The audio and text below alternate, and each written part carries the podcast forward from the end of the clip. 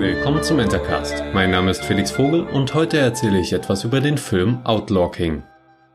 Vielleicht fällt es einem nicht sofort auf, aber Outlaw King startet mit einer sehr angenehmen Plansequenz. Diese führt nicht nur die wichtigsten Charaktere ein, sondern setzt auch den Ton des Filmes. Es geht um den Kampf. Den Kampf um die Freiheit der Schatten. Wen das direkt an den Film Braveheart erinnert, der liegt richtig. Denn Outlaw King kann man getrost dessen geistigen Nachfolger nennen.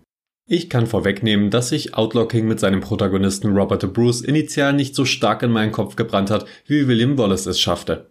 Doch erzählt der Film durchaus eine Geschichte, die eine würdige und sinnvolle Fortsetzung des schottischen Freiheitskampfes ist. Und das auf eine spannende Weise. Aus handwerklicher Sicht kann ich dem Film nichts vorwerfen. Er hält durch Schnittstil, Szenenaufbau und gelungene Bilder die Aufmerksamkeit über die volle Laufzeit. Natürlich vorausgesetzt, dass man ein grundlegendes Interesse an eher blutigen und kampflastigen Historiendramas hat, die mit ganz interessanten Charakteren aufwarten. Hier und da kann man sicher auch ein paar Dinge bemängeln, doch diese lasse ich heute bewusst außen vor, da sie für mich den Film in keiner Weise beeinträchtigt haben. Außerdem muss ich sagen, dass ich die Besetzung von Robert de Bruce wirklich gelungen finde.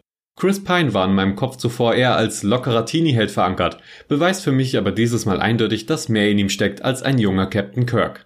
Um ehrlich zu sein, habe ich erst nach dem Film realisiert, wem ich hier die letzten zwei Stunden durch die spannende Geschichte und den Kampf gefolgt bin. Also hat es einfach gepasst.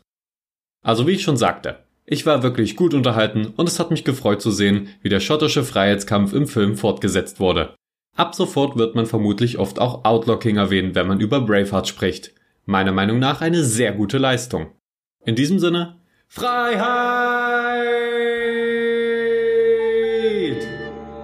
Bis bald, euer Felix.